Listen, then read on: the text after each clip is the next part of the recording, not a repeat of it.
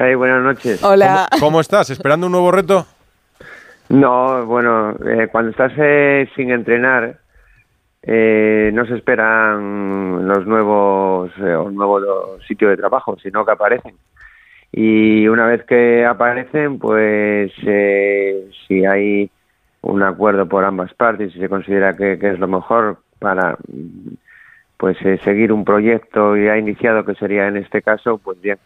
Y- Eh, yo preferiría pues empezar un proyecto en, con, con pretemporada, pero los entrenadores estamos mm, eh, totalmente vinculados a, a los resultados Mm. y a veces pues no tienes que hacer lo que tú quieres, sino lo que las circunstancias te, te dictan para hacerlo. Por ejemplo, en el Athletic Club.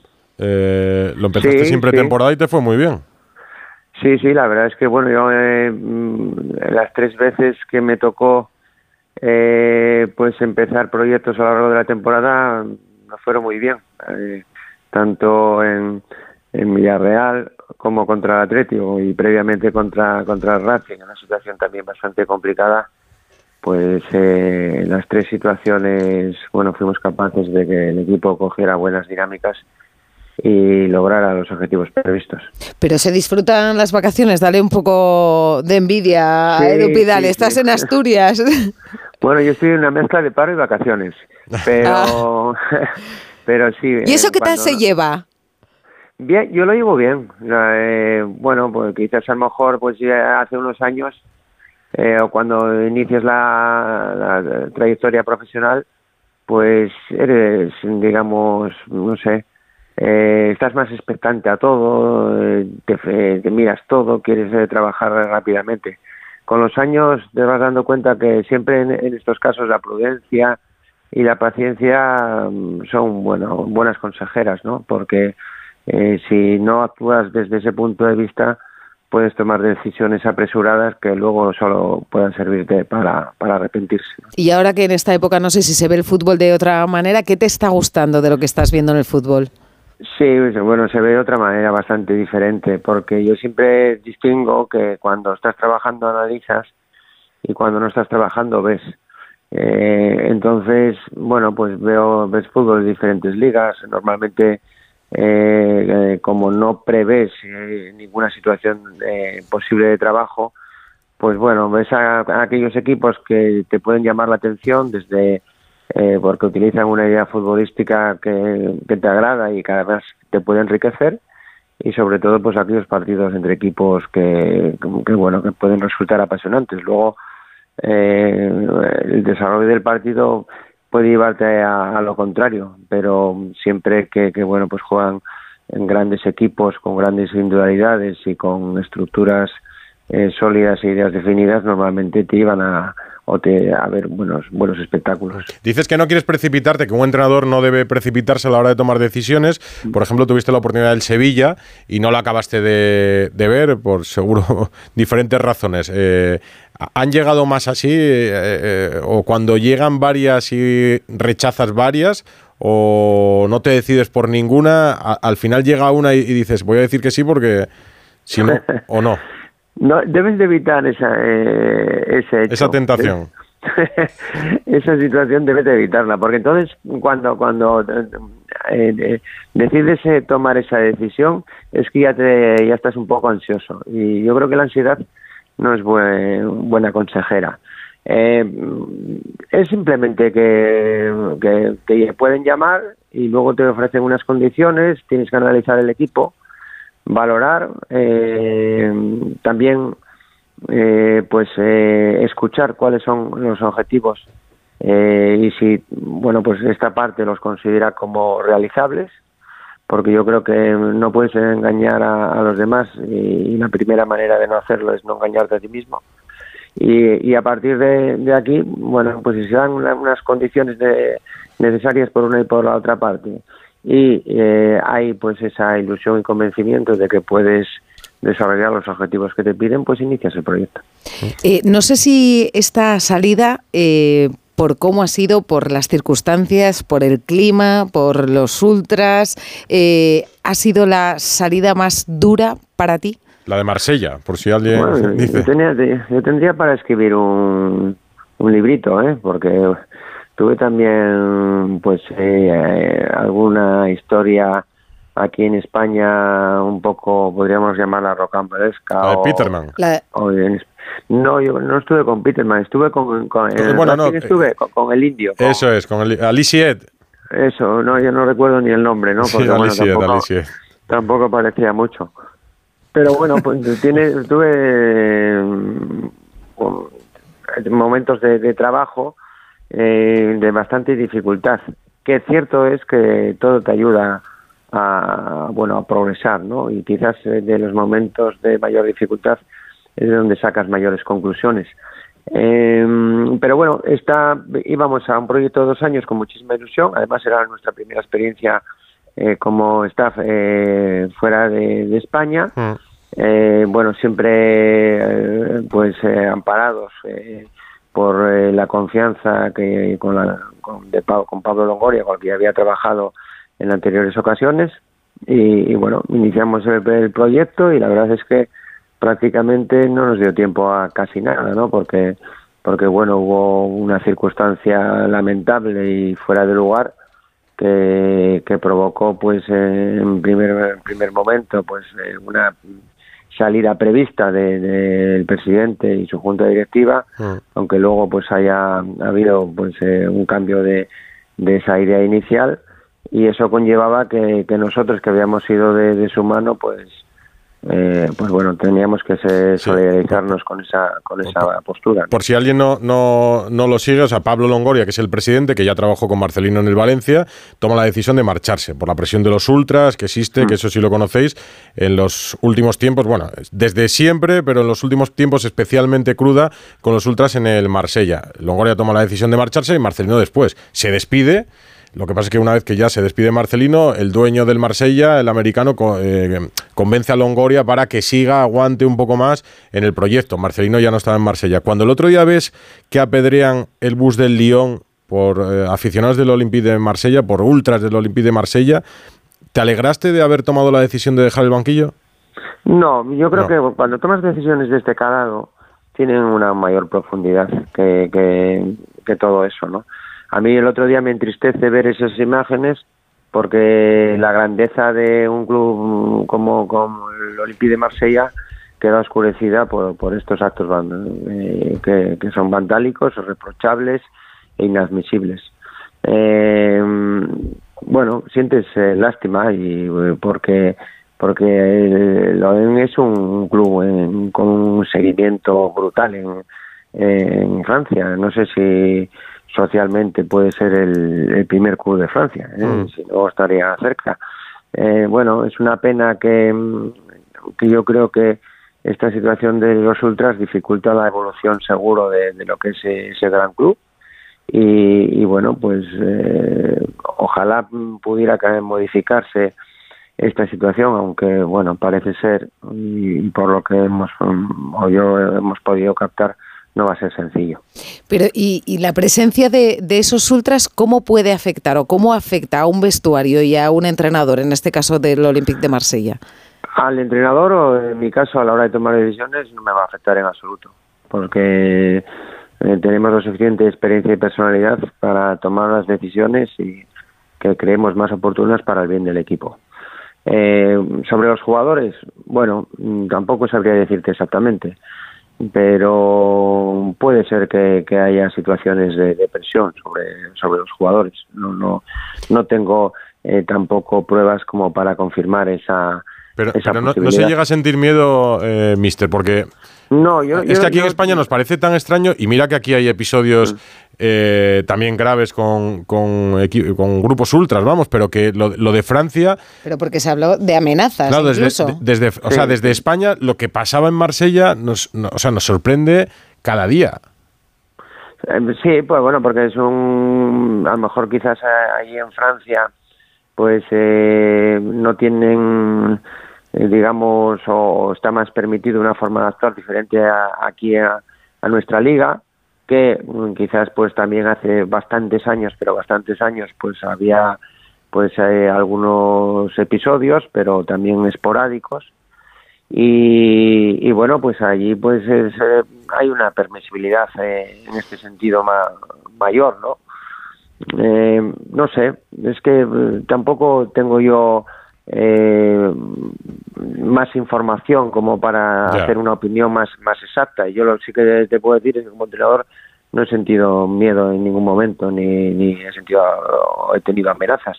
Sí que las han tenido pues eh, mis, mis compañeros, mis superiores, lo que, bueno, pues yo creo que se aleja bastante en su propio despacho, lo que se aleja bastante de lo que, bueno, pues un club serio, potente y poderoso, pues debe mm, demostrar en su forma de, actuar y para ser un club eh, sólido en todos los aspectos. Oye, y ahora Marcelino... Enrique Ortega. buenas noches, lo primero. Buenas noches, Enrique. Que eh, ahora que ha pasado un tiempo, ¿no te da la sensación de que a lo mejor te precipitaste un poco con la decisión, que a lo mejor por lo menos tenías que haber ido al partido de Ámsterdam, porque si hubiera sido aquel partido eh, todo, se todo fue en 48 horas. En 48 horas el, propietario americano convence a Longoria para, para que se quede un tiempo y no que haya un vacío de poder y se queda, y se queda Rivalta, que luego ha salido, pero se quedan todo menos tú. ¿No te da esa sensación de haberte ido demasiado pronto? Bueno, pero es que nosotros tuvimos las conversaciones suficientemente eh, prolongadas eh, y reflexivas como para tomar eh, todos eh, las mismas decisión, que en concreto éramos cinco personas. Y a mí así se me transmitió.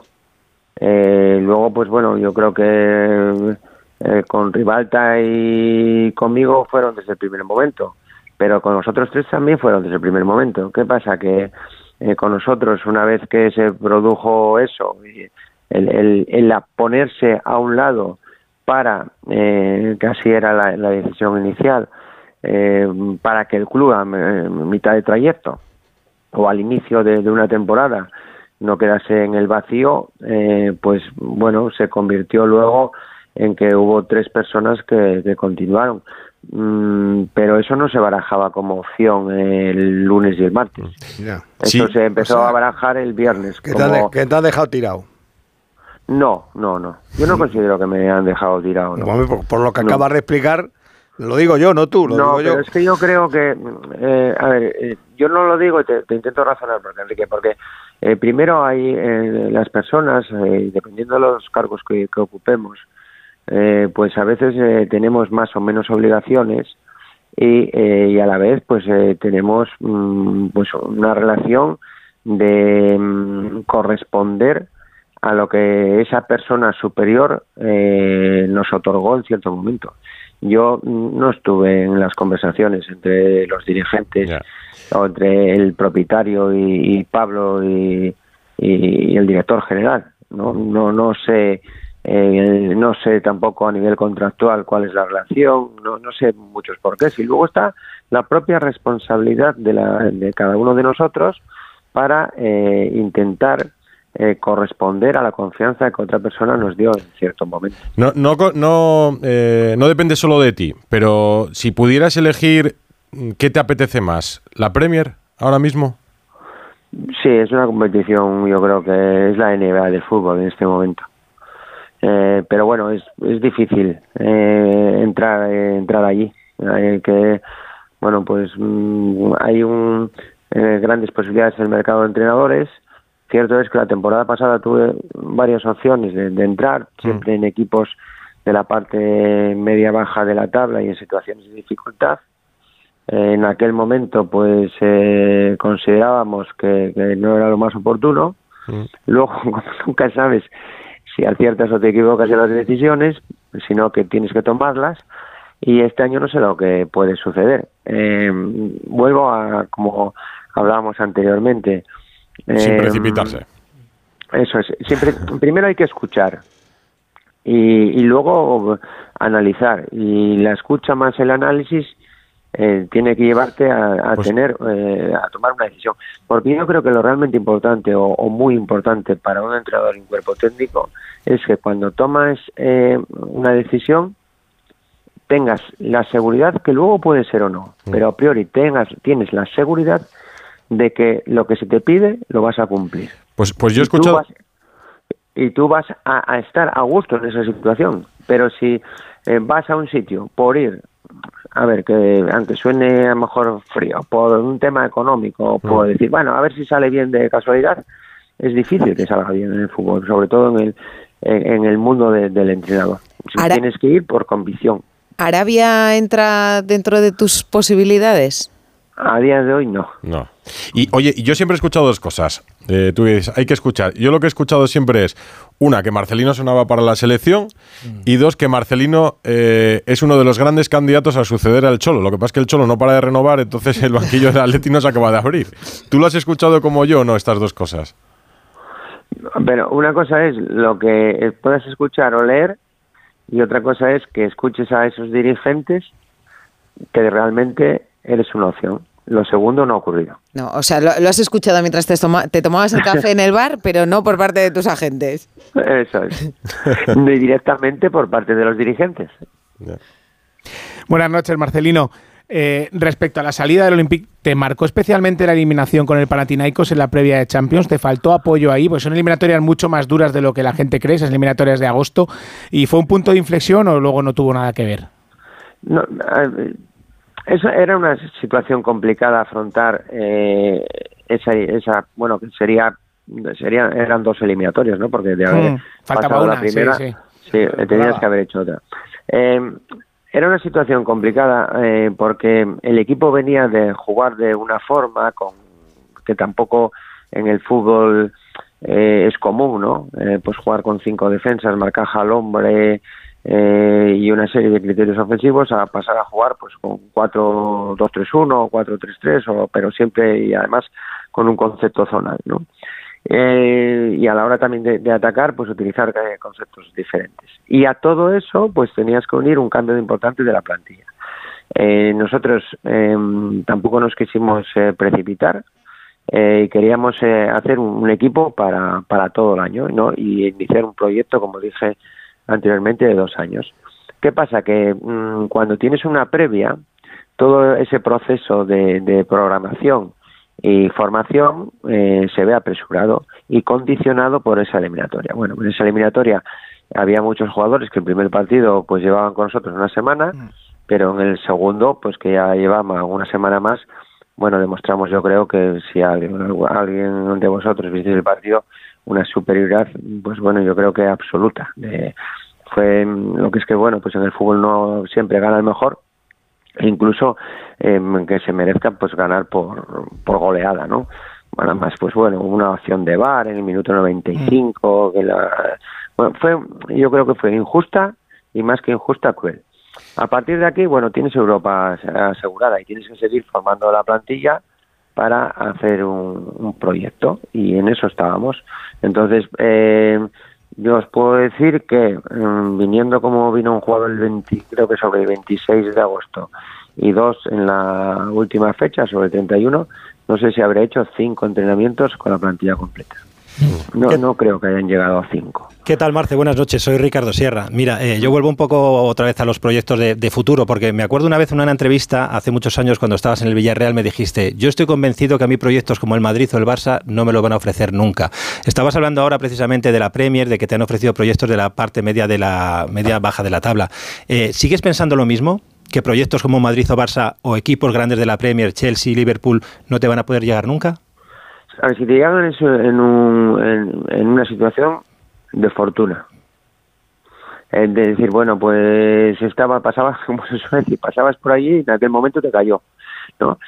Pero mm, yo no, me, no me baso en nada, simplemente en que no es que yo dude de la capacidad, sino, por ejemplo, si analizas em, con objetividad eh, cuáles son los perfiles de, de entrenadores que fichan sobre todo el Madrid y el Barça, pues eh, no entro yo en ese perfil. No, pues aunque nos ha tocado ganar algunos títulos, hemos ganado pocos, aunque tengan, yo creo que esos los títulos ganados muchísimo, muchísimo mérito, eh, pero hemos ganado pocos y tampoco fui futbolista ni del Madrid ni del Barça, que normalmente es eh, una opción muy, muy, muy utilizada por estos equipos.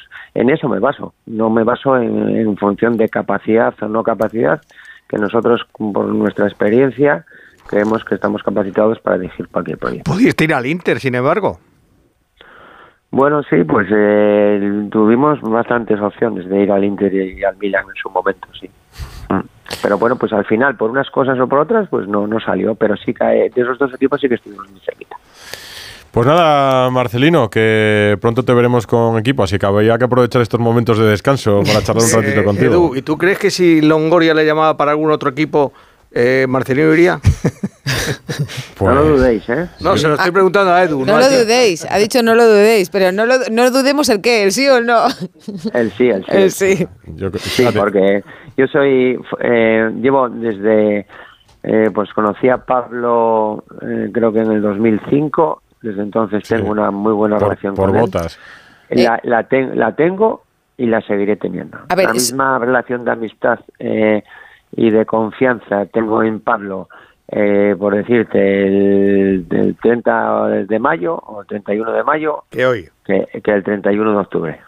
Mm, Pues está bien. Mira, Pablo Longoria coincidió ya en la Juve cuando era jefe de scout y me parece en aquel momento con Grosso, que era entrenador del Primavera, del Mm. equipo filial de la Juve. Así que ya, lle- parece joven, pero lleva muchos años en el fútbol Longoria. Pues Marcelino García Toral, muchísimas gracias. Pues mira, que Bueno, vamos, a los entrenadores le muchísimas deseamos a algo que no le deseamos a nadie, que se te terminen pronto las vacaciones. Y- no, hombre, y que el disfruten resto, del de- que el no resto del mundo normalmente se, no, Que se pone triste cuando se acaban las vacaciones.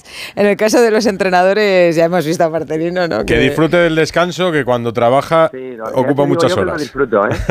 Di- Disfrútalo. O es lo que intento, porque eh, intento hacer todo aquello que cuando estás trabajando, pues eh, la dedicación eh, y la competitividad no, no te permiten. Nunca se sabe cuál puede ser la próxima llamada. Hasta luego, Marcelino. Venga, abrazo, hasta luego. gracias. Muchísimas Buenas noches. gracias. Abrazo. Adiós, un abrazo.